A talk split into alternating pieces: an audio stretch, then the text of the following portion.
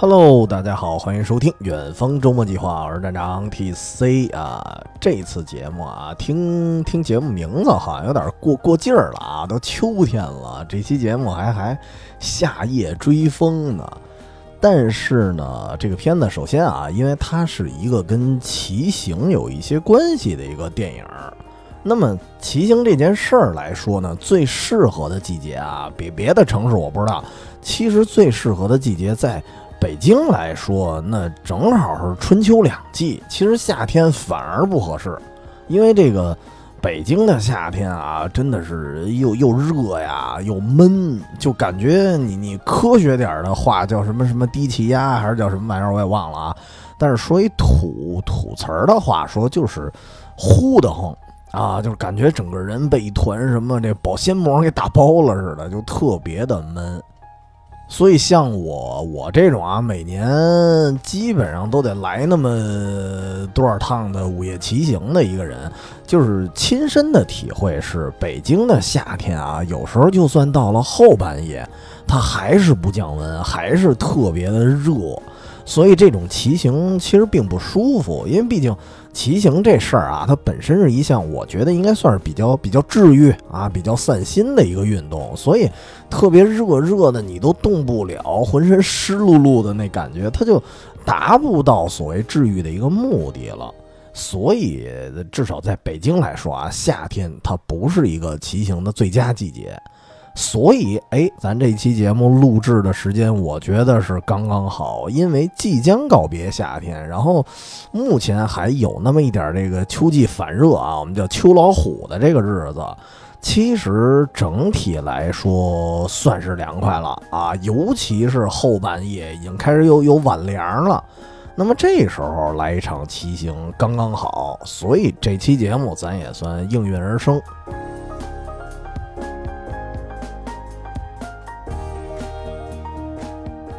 当然，如果啊，得得说听我们节目啊，尤其是以前几期的朋友，可能会觉得我们这个骑行节目好像好聊过啊。上次我记得至少上次是聊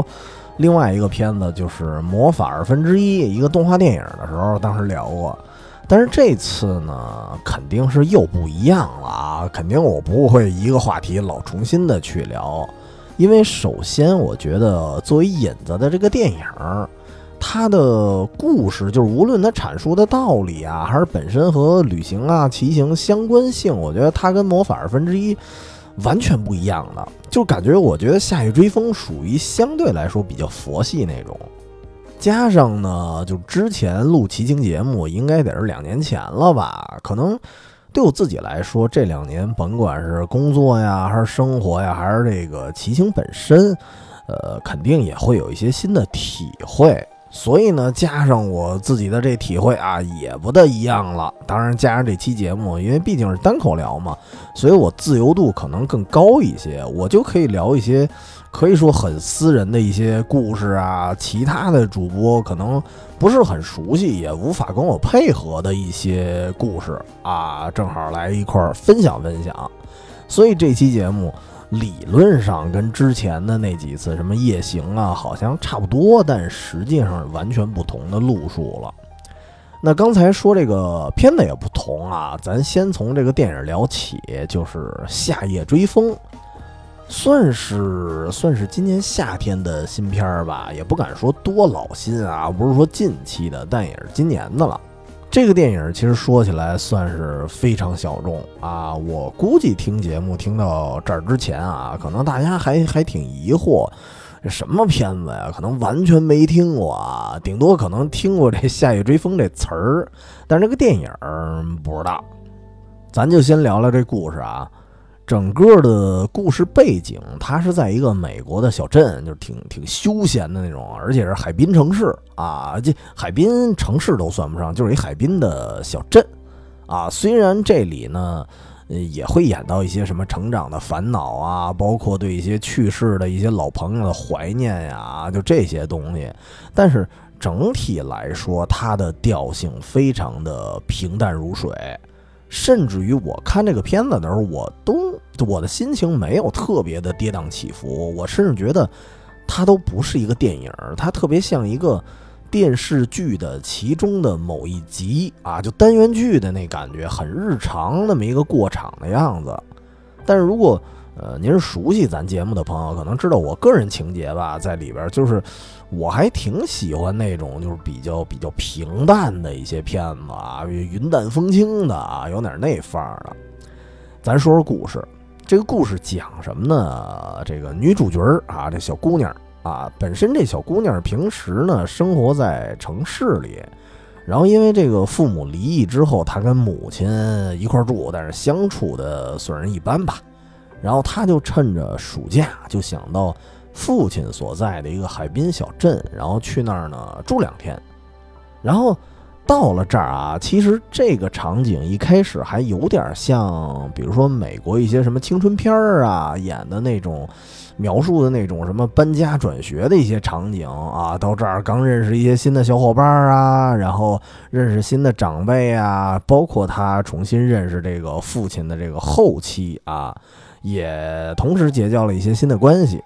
然后这个社交关系，我觉得跟很多青春片儿也很像，就是从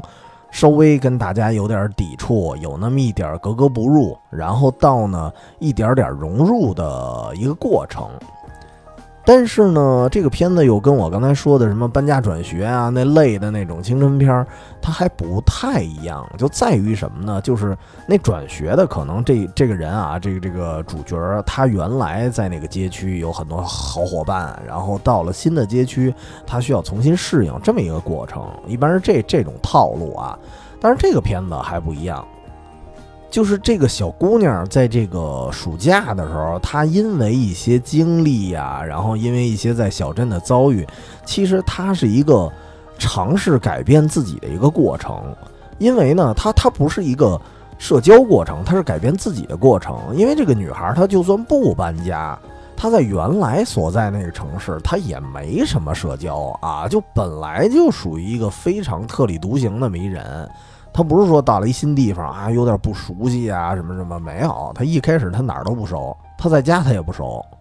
但是要说这个小主角儿，哎，他为什么做出了改变呢？你从这个片子里你能看出来啊，他其实就是遇见了这么一票啊，看起来有点，呃，稍微有点事儿事儿的，但是很活泼、很包容的一帮闺蜜。但同时最重要的是，他遇见了一个常常在夜里骑行的这么一个神秘男孩儿。于是乎呢，这个姑娘就想通过一个短短的暑假去尝试自己没见过的风景、没做过的一些事儿。那么，这故事里啊，其实，呃，女主一开始到这个小镇，我感觉她的范儿还是保持自己的一个风格，也是独来独往的啊。虽然也参加了其他女孩组织的一些活动，但是当时那个场景给我的感觉就。挺挺场面性的，知道吧？就是很勉强啊，大家都都来啊，也邀请我了，那我也来啊。这个我觉得在现实中应该有这种习惯的人吧，就叫什么讨好型人格啊，就是面对那种可能半生不熟的啊，大家大家来呢，我也来，对吧？来都来了，大家要都不走，我也抹抹不开面子，我也不好意思开溜。但实际上内心呢，还是有那么一点勉强啊。当然，这个我说的是。半生不熟的这种啊，我也见过另外一种极端的这种社交方式，就是特别熟的朋友，他是真不跟你客气啊啊！就是大家聚会的时候，他自己安排自己的事儿啊，就跟大家见个面，可能吃两口饭，腾一下他他干自己事儿去了啊，也不管别人的安排，就也不管你们干干什么，我得先走。也有这样的，反正我觉得也也不老合适的。反正正好就是借这个节目说一题外话，就是。社交关系，我觉得就是折个中，就是一方面呢，让自己的感觉也别太不自在，对吧？也得让自己舒服。那么同时呢，如果光为了自己舒服，让别人特别不痛快，这也不老合适的。就是总要有一个平衡。但是这个题外话啊，咱说一故事。然后这姑娘什么时候她开始主动说开始不那么勉强呢？我觉得可能就是，反正至少我的观感啊，看这个电影的观感就是，他见到那个骑车的男孩之后啊，有那么一点情窦初开啊，加上也挺好奇的，说啊，何人如此神经病啊，大大晚上出来骑自行车，所以他也开始主动的去接近很多人。你看，他会主动的接近其他女孩。当然，我觉得他不光是为了跟其他女孩拉近关系，其实因为一方面啊，主要这小镇也不是很大。那么这么一个古怪的，只能在晚上见到的一个骑行男孩，肯定其他有人知道他是谁。所以你感觉他接近别人啊，一定程度上也是能打听到这个男孩的消息。然后后面的故事展开呢，我觉得就有点像我刚才说的平淡如水了啊，就是这个女孩她打破了，比如说打破了心灵上的一些禁锢，然后愿意去接近别人，然后接近这个男孩，然后同时这个男孩也从一个夜行者啊，算是算是夜行者吧，逐渐回到一个昼行者这么一个这么一过程。所以这故事你看来其实也没什么，就标准的青春片套路。但是它有意思的地方，我觉得就在于细节吧。而这些细节，从我的角度来看啊，都是关于改变。就是你看，女孩啊，当她好奇这个男生的时候啊，最主要原因确实也是因为爱情。然后呢，她也学会，哎，我得敞开一下心扉。他要改变以前在城市里那种独来独往的一个生活方式，但是这个过程中呢，你发现他敞开了心扉之后，他收获的远比爱情要更多。你包括他接触别的女孩的过程中，虽然啊，可能一开始稍微有那么一点刻意，有一点勉强，加上认识了大家之后，哎，他发现，呃，那些女孩啊，给人的感觉就是一开始给观众给我的感觉就是觉得这帮女孩特别像美国电影里那种。呃，喜欢霸凌别人的女孩啊，有一点表气啊，但但是呢，接触下来之后，你发现那些女孩呢也很友好，而且也很有趣儿，同时甚至有一些不为人知的爱好和特长啊，比如有一有一黑姑娘，我记得她好像真的是让人意想不到的，是一个自行车的一个高手，也是一个骑行者。然后除此以外呢，你发现这个女孩也开始。呃，融入小镇啊，甚至学着去融入他父亲的新的一个生活，然后去接触他父亲新的一个妻子，那么一个状态。因为你要对比之下啊，你感觉这个女孩她因为父母离异嘛，所以她跟父母的沟通给人的感觉也是流于表面，就浮面上的。但是趁着这个假期，他也开始学着去跟自己的父亲去沟通，然后学着跟自己的亲生母亲去沟通。就开始逐渐去理解父母哦，为什么你们去分开？对，就是对于你们的性格来说，好像是一种势在必行的事儿。他去理解并且接受这件事儿了，当然也包括他认识了这个男孩，他通过跟这个男孩的接触，然后也去到一些这个小镇上，可能只属于夜晚的一些风景。比如说那个隐藏在洗衣房里的那个神秘酒吧，就那段我当时看着还挺有意思的。就是我我自己啊，我作为这种以发掘各种城市好吃好玩的东西为主业的那么一个人，当我看到一个特别平平无奇的一个洗衣房里，然后发现里边哎有一暗门，然后这个暗门直通一个复古酒吧，这感觉还是挺酷的。甚至我觉得我我自己都希望我在生活中发现这种地方。而这一系列细节呢，给我的感觉就是我刚才说的改变。当你决定改变自己的一些生活方式的时候，其实会意识到，哎呦，这个世界有太多被我们忽略的好玩的东西了。尤其是当我们打破自己的一些预设啊，就不是说一上来就得我先得设一条件，我这个人我就喜欢什么，然后我不愿意去接触什么。就当你打破了这些，就是自己给自己安上那种无厘头的预设的时候，你发现其实有很多很多的惊喜在等着我们去挖掘。那反过来呢，这个男孩也一样，就是这个午夜骑行这小伙子啊，咱们得说说他是谁呢？其实他也有自己的故事，就，呃，他的故事稍微有一点这个青春片俗套啊，就是小伙子以前啊是一个自行车特技的一个运动员，然后呢，他同时有一个好拍档啊，然后这个好拍档好像在在在参赛的路上还是参赛回来路上忘了啊，反反正就在路上的时候死了，然后后来这个小伙子就这夜行小伙子就有点一蹶不振。所以他也出现了一定的这种心理问题，甚至在别人面前就有点不太敢骑车了。就这段儿啊，得说一句，就是呃，这个电影其实评价呢不算高。我记得当时看有些评论时候，他们就说啊，说这段哎呀特假，说你看哥们儿死了，你也不至于说弄得你好家伙死了亲爹似的吧？那就那么一蹶不振，对吧？但是我觉得这个从心理层面啊，其实是可以理解的，因为首先，毕竟这个男孩的设定啊。我记得好像也是高中生吧，就是你你可以说他还是个孩子呀，对吧？咱咱说回来，咱孩子时期，比如说，呃，如果啊你要有一个为之奋斗的小梦想，然后同时呢，你原本还有一个亲密无间的好搭档，然后突然你们在一块儿去奔向这个梦想，比如说可能是比赛的路上，哭嚓一下，这好搭档死了，这个。很有可能会造成很大的一个心理冲击的，对吧？甚至有的人说有一词儿叫什么幸存者综合症啊，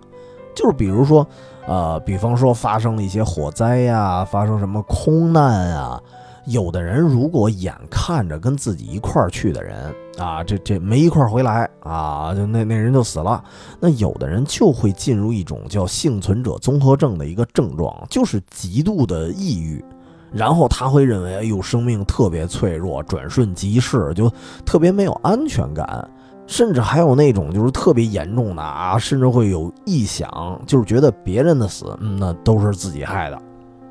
所以这种病症啊，它是存在的。虽然这个电影里这哥们儿好像不是跟他搭档一块儿出车祸，然后幸存下来的啊，不是不是这么一个细节。但是当他知道自己最亲密无间的战友死了，而且是死在路上的时候，我觉得这个打击应该也不老小。所以他自己的状态就是什么呀？我虽然还热爱骑车，但是我不想在别人面前骑车了。甚至于这个小镇一些同龄人的什么社交活动啊，他也不参加了。他甚至这哥们儿白天好像都不怎么出门儿。原因呢？我觉得一方面可能会不会赌私情啊，一骑车就想起一些往事啊。但是，一方面我觉得也可能是特别怕别人问起吧。本来这镇子就小，然后突然有一有有一没有眉眼高低的那么一人就来一句：“哟，你又开始骑行了，说明你这个走出心理创伤了，是不是？”就这么一句话，很可能会让人破防。所以。这哥们儿干脆他就只有夜里没人看见的时候出来骑骑车，啊，但是呢，就因为夜里骑行，恰巧就让这女主遇见了。但是这俩人在交往的过程中啊，其实男主也在改变。一方面是你想他自己也喜欢上这女孩了，那么他肯定希望带着这个女孩多认识一下这个小镇的一切，所以首先他自己就不能太活在自己的世界里。他为了这个女孩，他也要努力的改变，去努力重新融入这个社会。然后，包括他那么不爱社交的人，后来也是就是，啊，为了这个女孩就参加了一些社交活动啊。同时，另一方面呢，其实你看这个女孩认识他也是因为骑车嘛，所以，所以他其实也有一点浪漫的小心思，就是他希望能跟这个女孩一块儿在小镇里去骑车，然后一块儿去感受小镇。所以这个事儿也促使他去做更多的一个改变，他不得不告别过去的阴霾。所以这个电影的最后，他终于也是能够在白天，在阳光下，跟这个女孩一块儿骑车在小镇里溜达了。所以这个电影啊，给我的感觉就是就是改变。虽然这个它是一个算是青春片儿啊，也算是一个爱情片儿。然后这个男女主确实也是这个帅哥美女啊，但是他们的主旋律我感觉还不光是爱情，甚至我觉得啊，男女主的这个爱情关系啊，可能也就是这么一个暑假的事儿。所以这真的是无所谓什么爱情啊、长久啊，在这个片子里啊，就这个电影很大一部分含义，我觉得它只是关于改变，而这个改变的契机呢？恰恰是骑行，就是骑行这件事，在整个电影里，它是一个非常核心的元素。所以你看，这个电影的中文名啊，虽然叫《夏夜追风》，但是它的英文原名是叫《Along for the Ride》，就是有，就是这个词儿啊，是一个俚语啊，类似的有顺风车的意思。但是我觉得，如果配合这个电影本身的一个表达，我觉得应该它不全是顺风车，有一点可能是借助了顺风车这个意思，然后又引申了一层，就是让这个 ride 这个词儿一语双关，就是感觉像是以骑行这个事儿为契机，捎带手的发生的一些故事。那么这个故事可能就是所谓的改变。所以你要生翻译啊，生翻译这个英文名愣一点的翻译什么呢？呃，让我来说的话，就是以骑行为契机，捎带手发生的那些小的变化，大概是这么意思。对，就关于骑行这个，你看这个电影里啊，男孩这边就不用多说了，因为他的故事本身就和骑行有关嘛。那女孩这边其实也属于好像一开始她是不会骑车。然后呢，这个男孩呢还想教他，还送了他一辆小车，但是正好赶上这个这个这个剧情里啊，送车那天赶上那女孩心情本身就不好，就这个电影里也会有一些什么小纠纷啊、小风浪啊，但是都不大的那种，属于感情片的标配吧。然后这个女孩对于男孩让他骑车这件事，他就有点恼怒啊，甚至有点，啊，有一点反应过激，就是觉得你你为什么要逼我学车啊？是是不是你 PUA 我？虽然没说这句话啊，但是，呃，有点那个感觉了。但是最后呢，这个女孩还是放下了心防，她去学车了。为什么？我觉得这也是一个就是产生变化的一个很微妙的心理。你看。这个女孩其实她对骑车，她是有点兴趣的。然后同时，她也对跟这个男孩一起骑车出去玩这件事儿，她更感兴趣。只不过呢，正好那会儿心情不好啊，所以别人告诉你要骑车，她就有有一点难受。当然，另外一方面啊，这个我觉得很多人都会有这些心理啊，就不光电影，而且不光是骑行。就比如说啊，当我想去做一件事儿的时候，我甚至心里都有计划了。我有我有小目标的时候，有些人啪一下把我这目标就给我说出来了，而且就告诉我，哎，你要按照这目标前进。其实我心里是这么想的，但是别人提前跟我说出来之后，我我我就觉得特别不爽，你知道吧？就相当于我本来是主动的一个行为要做这件事儿，但是别人一说，我突然就变被动了。所以自然而然会产生那种情绪上的一个反感。当然，很多时候我觉得可能其实大家是对做不做这件事儿正在摇摆不定。哎，恰好有人去说，哎，你应该做，有时候反而就放弃了。这就是你可以说是一种逆反心理吧。但是这个心理，我不得不说啊，有时候会因为这个心理会失去很多的可能。失去很多对生活的一个新的尝试，所以其实面对这个心理的时候，你看这个这个电影里的女孩，她最后为什么选择去接纳？她最后说啊，那那我还是骑车吧，对吧？就是因为她，呃，我觉得他可能在心里斗争了一下，或者权衡了一下，因为他还是喜欢这件事儿啊，所以就是别给自己预设那么多的倔强，因为他还是喜欢啊。所以我觉得这个片子有意思的地方就在于它的故事啊，可能没那么宏大，但是呢，它给了人一个非常非常重要的一个处事的一个哲理，就是比如说，当我们在一个抉择里，我们去摇摆不定的时候，我们可能会因为外界的一些声音，最后选择了这这放弃也好，或者说去抵触这件事儿也好，这个真是让我们会失去一些领略不同的世界的一个机会。所以，至少这个电影吧，对于如何避免这件事儿，它有一个非常简单的解决方案，那就是让我们去扪心自问，自己是不是真喜欢这件事儿。如果是的话，那就那就无所谓了，放弃一些自己的什么什么逆反心理，放弃那些所谓的自尊，就放手去做吧。哪怕是别人提前呃剧透了你啊，已经告诉你你该做这件事儿，无所谓。那反正我就想做这件事儿，我就去做。就是有时候我觉得去对抗这个逆反心理，它是一个很很复杂、很微妙的过程。就是有时候真的是当所有人指东啊，有些人会不加思索的，那我直接就去西边了。这个我觉得属于纯粹的逆反，因为它没有一个比如说决策的一个过程。但是如果当所有人指东，我先琢磨一下啊，是如果是走西边呢，利大于弊，那我可能逆水行舟一下，我偏偏去西边。如果我琢磨一下，发现东边利大于弊，那我就跟随大家的说法啊，我跟大家一样，这事儿也无妨，我没必要去跟所有人，我我都要走反面。所以，这个正确的相对啊，相对正确的决策是需要很多很多斟酌的过程的。它不是说我们只要站在那些催我们去做这件事儿，或者说大多数人的对立面，那我就是正确，我就是有个性，也不是。所以你看，回到这个电影，这个女孩她原本在城里，她是什么？一开始就说了，她就是特立独行嘛。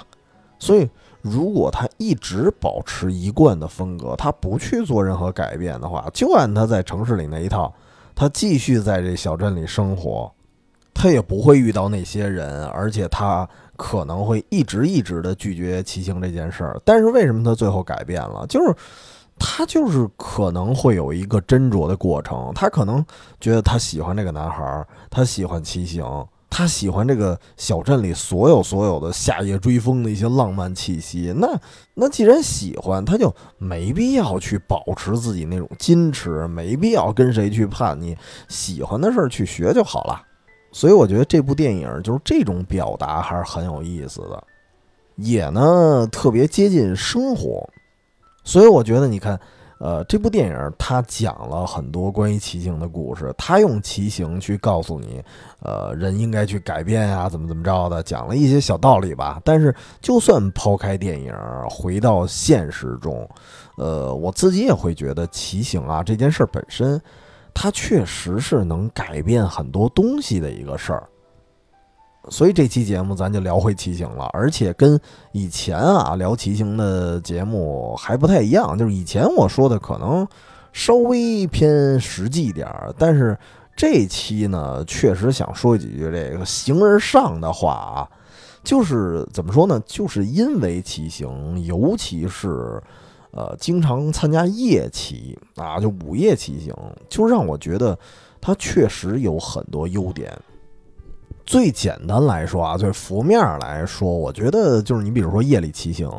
你真的能看到这个城市的另外一面。就是这么说，很多城市啊，可能十点以后啊，一些什么景观照明啊、霓虹广告啊，它就关闭了，所以你可以去感受这个城市里没有那么强的光污染，只有可能只有路灯啊，然后还有一些些的这个汽车行路灯的这个城市。尤其是尤其更晚的时候啊，你像北京，可能十点多的时候车还挺多，但是到了十二点以后啊，更晚了之后，确实就少多了。那它的画风对我们来说相当的陌生，可能这个城市就变成你完全不认识的一个世界。如果我举一例子啊，我小时候那那时候加上可能还不太认路啊，然后我当时白天骑车经过的地方，我晚上再走。我就真不认识了，而且我居然在城市里啊，就就在北京，就在朝阳区，我还经历过鬼打墙，就是骑车骑着骑着骑骑转了一圈儿啊，就懵了，就可能是什么呀？因为本身那小时候就不太会认路啊，就是再加上那时候本来地标就少，我就人大高楼，然后有的大楼呢是晚上一开灯。我就认不出它白天是什么样了啊，或者是也有可能是我骑车可能当时更晚，然后这个楼的这些灯啊它又关了，那漆黑一片，我就更认不出来了。但那个时候我觉得有意思在于就是，呃，只要我不慌张啊，就是我正常的心态下，那我可以一边看着这个城市开始进入梦乡的一个场景，它是一个它是一个渐变的过程啊。就是，然后同时一边可以瞎琢磨点人生道理，对吧？尤其是尤其是现在，有时候夜行的时候，我会我会感觉什么呢？你看啊，呃，我看马路上这么个点儿了啊，十二点了，还有些许的车辆、些许的人在那儿奔波呢。所以至少我可能会找一心理平衡，就是我觉得，哎。我可能已经算挺幸运了，对吧？你看，我属于我忙完了活儿，我已经通过骑行开始自娱自乐了，我已经开始周末生活了。但是有的人他可能还在忙碌啊，这样的换位思考会特别容易让我们放下很多这种自怨自艾。所以这个改变啊，就是呃，光从视觉上，那我就看到了不一样的城市。然后呢，从心理上呢，我可能又获得了不同的看问题的一个角度。就包括我上上礼拜吧，我又去这个夜行啊南二环。我当时就是把几个古迹啊，我全都串了一圈儿，然后最后呢，我骑到这个相当于西南二环的这个金中都公园儿啊边上，呃，我当时正好看见这个相当于西南护城河这一块儿有一座桥，桥上呢有好多。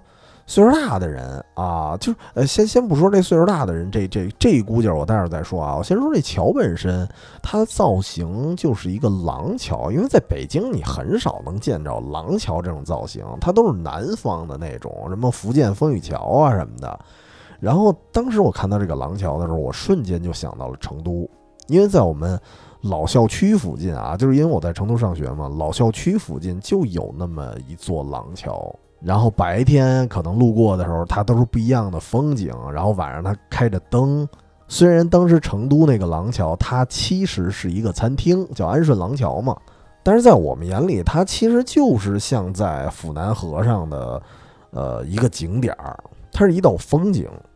所以后来每次晚上看见廊桥的时候，我都会有一瞬间就感觉像穿越到成都了，尤其是西南二环那座桥。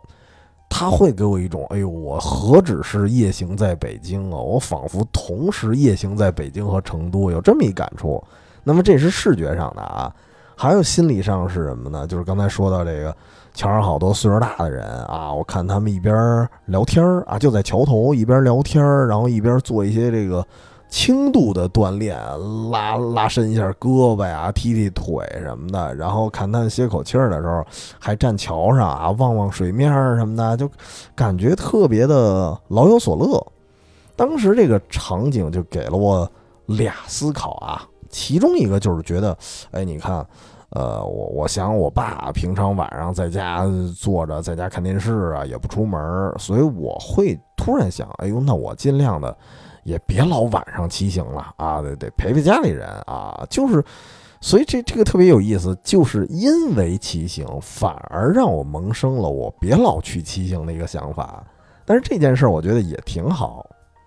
而且它也会让我思考，就是做事儿啊有失有赏啊，有所节制，有所平衡，就甭管这事儿你多爱好啊，就是也不能太过。你比如说，虽然这期节目咱聊骑行，但是呢，我也不想整的说，好家伙，我我有一项热衷的运动啊，我我我骑行了，我就多了不得了，我多高高大上了，这个没必要。但是真的这种心理啊，包括这件事儿啊，骑行这件事儿，真的有人去卖弄的，你在网上你能看到，对吧？但是我是真觉得没必要。而且打心眼里来说啊，我自己来说，我其实就喜欢在家待着啊，吹着小空调，喝着小啤酒，看着小电影，多好啊！但是有时候人生它它没办法，你不能把一个事儿永远当常态，就是平衡，也别老出去浪不着家，也别老在家宅着不出门，这个这个都不太对。所以想到这一点呢，就是我刚才说不是不是俩思考吗？一个思考就是哎，在家多陪陪家人。那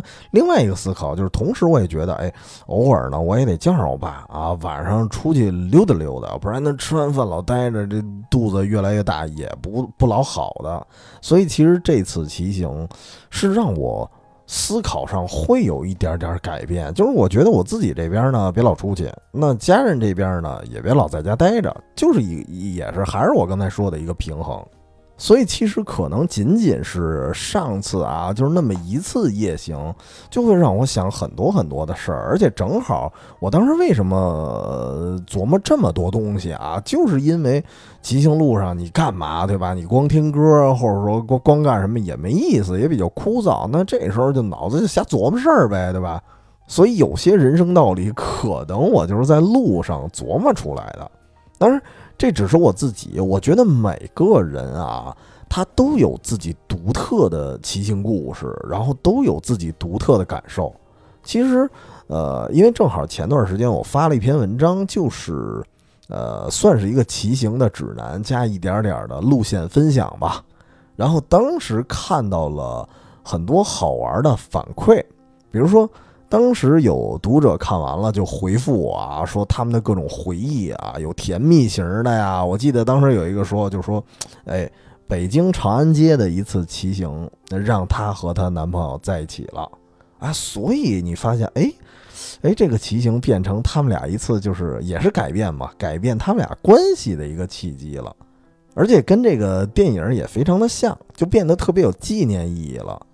甚至于这俩人可能有一天就是等凉快凉快啊，不是正好也也比较喜欢骑行，然后这个天气也适合骑行，那么他们可能会重新骑一圈长安街啊，重新的这个就地重游。所以我这么一听，你看看人家这骑行啊，还成就一对姻缘呢。所以这个还给我撒了个狗粮。除了他这个，我记得当时还有一个比较比较生猛的一个类型啊，就是这哥们儿是留言说他在城北，北京城北啊。你想北京相对来说，相比很多城市，其实北京还比较大啊，本身就离得特老远。这哥们儿在。呃，北城他吃了个饭，然后一口气儿骑车骑到了城南，相当于是到崇文门，就是三宝乐那儿去买面包，就相当于是已经到了呃当年啊东城区的一个边缘了，就只要过马路就已经到南城了。所以你这么一听啊，你就感觉这哥们儿的骑行路线是又好玩呢，同时作为一个吃货来说，哎，又不会太增肥，就挺健康的一个方式。而且这个我我算深有体会，就是我自己有时候也是，如果啊这顿我吃的特别多，那我干脆就甭管多远，我干脆就骑车回家。而且现在本身确实也加上那共享单车啊，呃，也特别方便，就随走随停。就有时候，比如说我刚吃完饭，就肚子挺坠的啊，挺撑的，我上来就散步呢，走着也挺累。那不如我就先骑车，先骑一阵儿，骑一阵儿之后，等这肚子可能稍微缓缓了，然后我把车停路边上，我下车再溜达，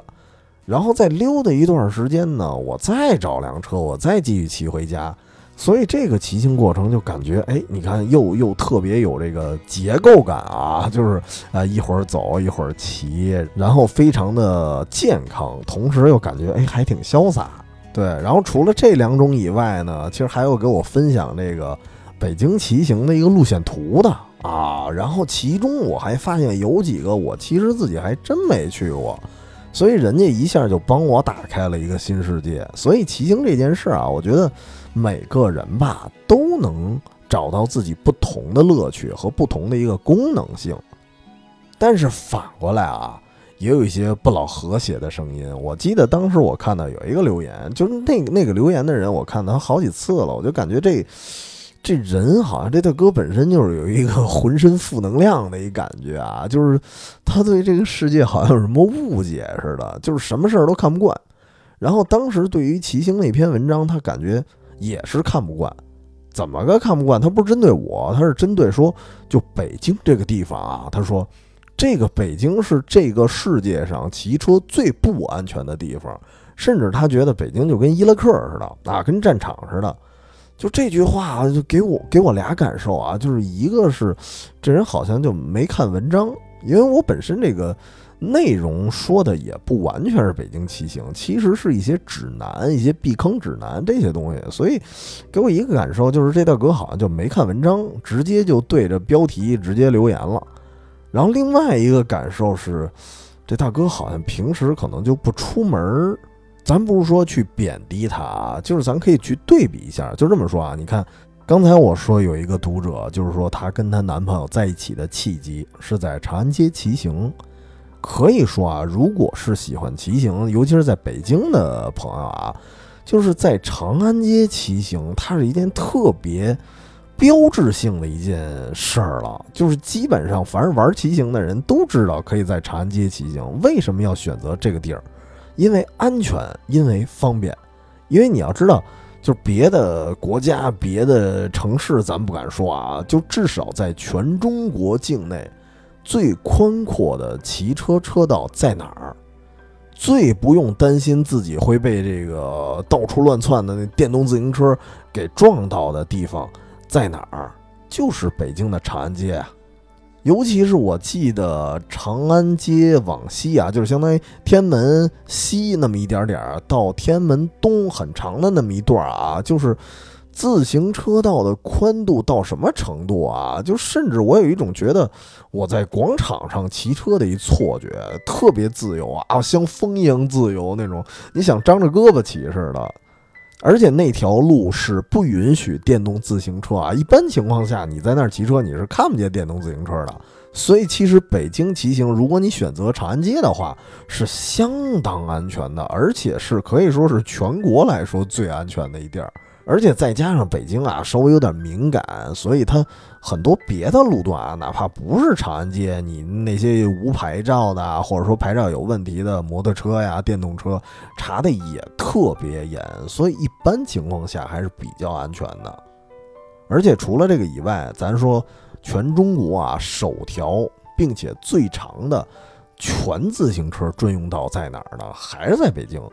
而且我说这个自行车专用道，还不是说把那种就是自行车道跟机动车道说完全隔离的那种啊，不是这种，就是它这条道上它就没有机动车道，就是完全的全自行车专用道嘛。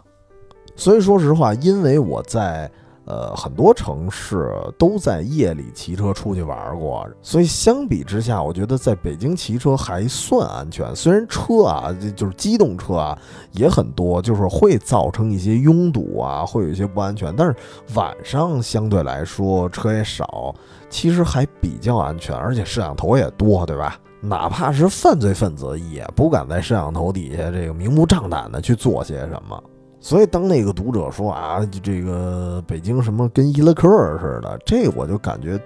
就我不知道这位读者是不是住在北京或者怎么样的，就感觉确实可能没出过门。但是呢，还是说回来，就不是说去贬低人家啊。其实我是打从心眼里希望，就是如果当你对这个事儿产生什么误解的话，你可以去了解一下，可以去看一下，就是咱别坐井观天，可以尝试着去走出来，看到更多这个世界的样子。咱不求啊，说你一破骑个自行车，你就说想，呃，全面了解这个世界，那不可能，没那么伟大。就我自己来说，我算骑行频率比较高的了，而且不只局限于一个城市。但我还真不敢说我比别人更了解这个城市的样子。我只不过就觉得，通过骑行吧，可能能。削削微微的扩展一点儿啊，这个视野，然后可能很多改变就在这个骑行的过程中，它去一点点的发生了。所以那话叫什么？就是可能就是你的视野，它去改变了你的世界。但是说起来啊，就是虽然我在这儿小氛围的呼吁一下啊，大家可以出去骑个车什么的，但是我觉得其实今年骑车还挺火的，而且我感觉今年不止，当然不止这个。骑行火啊！今年感觉至少出了几几件东西都挺火的，露营啊、飞盘啊、骑行啊、桨板啊，对吧？就感觉这几样啊，咱今年要不参加个一两个，咱都不是时代的弄潮儿了啊，都不是小潮人了。然后这几个运动一火的时候，我确实也发现了，就有一些。哎，酸酸的言论就出来了，就说什么甭管是飞盘啊，还是什么骑行啊，都是什么这圆那圆的。呃，我不排除有些人参与运动，他醉翁之意不在酒，而且确实很多人把这个运动的本意啊，他给扭曲了，弄得有那么一点乌烟瘴气，确实也有。但是呢，我觉得相比来说，我觉得。呃，总比坐家里大门不出二门不迈，天天对着对着别人出门啊，对着别的那些有点喜好、有点运动的人去指指点点的人，我觉得比他们还是要强点的。我觉得运动的人比那种宅家里天天去评论别人的人，我觉得还是稍微强点的。就跟我刚才说的某些读者似的，对吧？就是也没骑行过，然后就直接就说想象中北京就是伊拉克街头啊，就特别的阴谋论什么这个那个的，就有点不太好。因为我觉得运动这件事儿啊，它有一点像一个浪淘沙的过程，就是呃，咱们不用那些不参加运动的人，就网上的人去批判他，你不用批判。就是凡是参与这项运动的人，他自己就会经过一个筛选，他自己可能就会慢慢的明白，我自己是真喜欢这件事儿，我还是怎么怎么着的。我相信，比方说到了明年，到了明年这个夏天啊，就是。呃，这四样运动，甭管什么露营啊、飞盘啊，还是什么桨板啊，这些，我觉得它的热度和参与人数至少要降一半儿。而到明年还继续去做这件事儿、继续留下来的人，我觉得很有可能就是真喜欢的人，因为确实有很大一部分人他参与，就是可能因为这个热度啊去参与运动，他们有可能就是为了呃发个朋友圈。啊，也有可能去去去那儿就社交去了，哪怕是可能来这儿就是浅尝辄止的人，但是我觉得可能，呃，有可能他会觉得，哎，这个运动还不错，还挺好玩的啊，一路骑车，我可能一路还看风景呢，他没准未来就会长期的去参与下去，至少图一个身体健康嘛。所以我觉得在这个浪淘沙的过程中啊，很多参与运动的人，他可能终究会找到一个属于自己的喜好。有时候我就觉得不如走出来，甭管什么飞盘也好，露营也好，试试呗，对吧？杀出去先玩儿呗，先放下那些所谓的偏见，别一上来就觉得，哎，我觉得玩飞盘的人好像都有问题，我就不想参与。呃，我觉得也不至于。就跟之前我听那个梁文道的节目似的，我觉得特别有意思。他有一次说的佛缘。我不知道大家还记得，就那一年挺火的那么一现象，就是经常有一帮姑娘，一边这个抄经啊，抄经文，然后一边在寺庙里拍一些特别风骚的一些照片儿啊。有的人就可能批评啊，批评他们。但是梁文道当时怎么说呢？我觉得他说的很有意思，就是他就琢磨着啊，你说万一这些人甭管是抄经。或者说，哪怕就是摆个姿势，正好看到佛学的一些经典，哪怕是可能一两句话，正好看见了，正好戳他心窝子里了，那他有可能是瞬间开悟的，也有可能会受到一些佛教哲理的一些感召。这这个事儿不是没可能，所以我们先别急于去批判。而且当时梁文道举了一个反例，就是他说有些人啊，倒是什么。这个带着佛珠啊，带着手串儿，好像身上都是什么佛教用品，但是平常干嘛呢？就是坐串儿店里臭吃臭喝，然后骂佛缘。反倒是这种人，其实他没什么虔诚在心里，对吧？你带着佛珠呢，你怎么能去这个酒酒店里又又吃肉又喝酒呢？对吧？其实这些人他反倒没有所谓的佛缘，更有机会去接近那些佛教经典。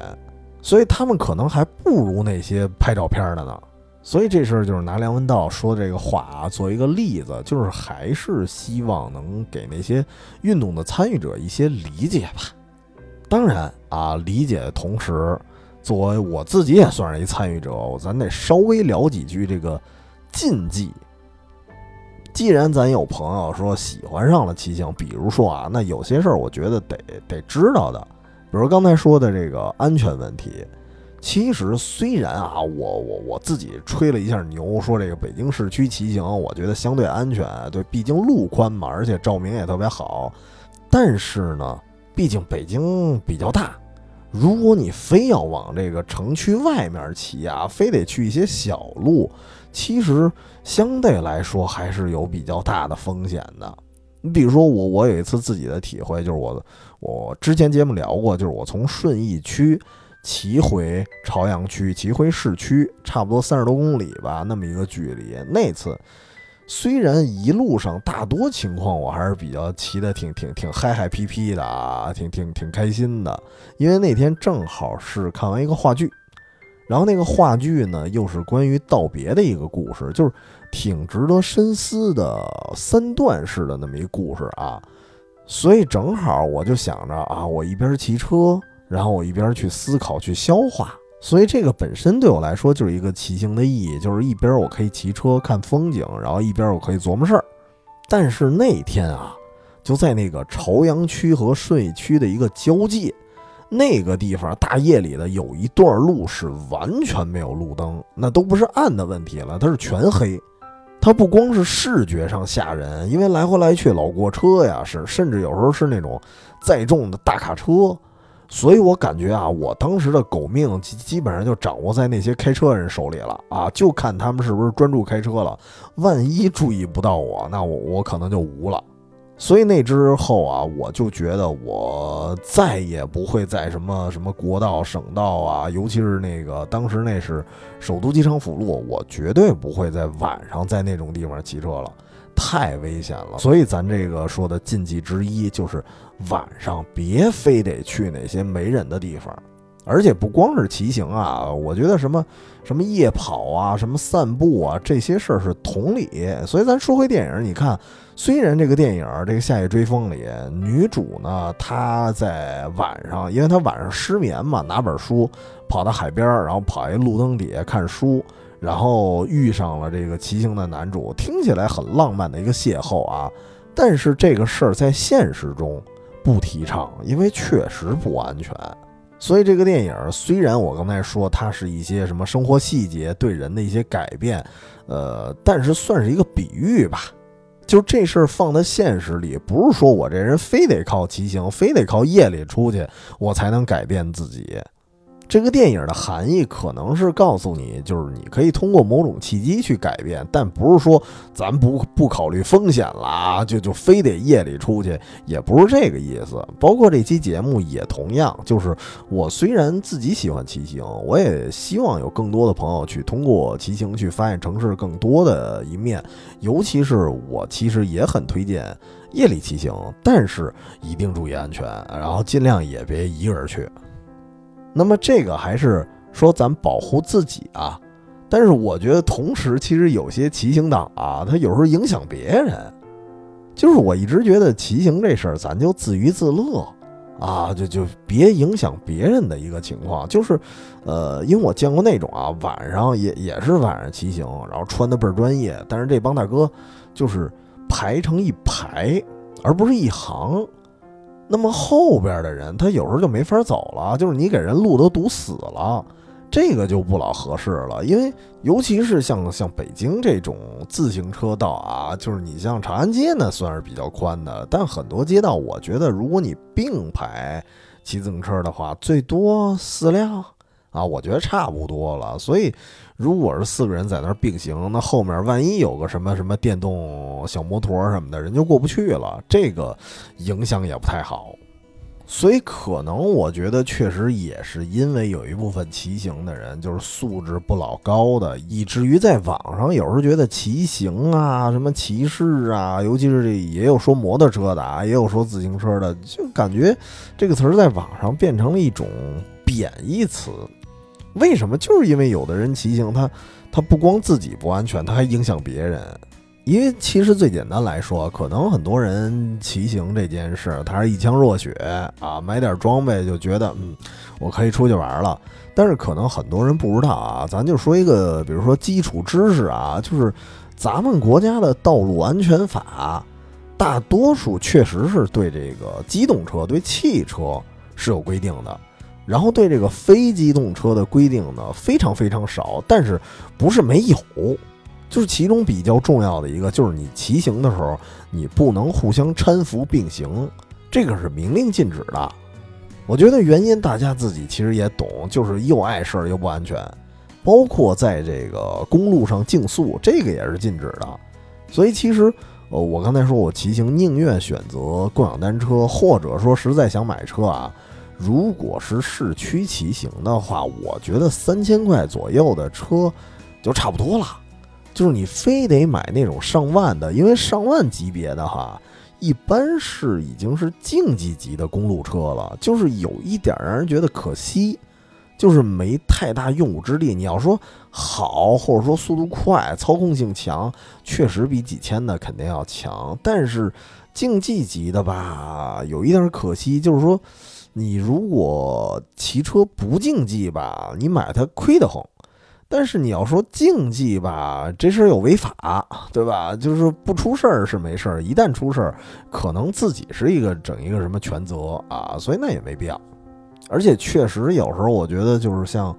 市区骑行啊，我觉得撑死了。你像北京啊，已经算大的了，就是咱说二环路啊，整个二环路。我来一整圈也就三十公里啊，三十公里出头。所以像我以前我买了一辆六百块钱的破，哎，有六百块钱的可能都不到一破自行车，我就能骑到天津。所以我真是觉得你要在市区的话，共享单车就够了啊，或者说一般的车就够了，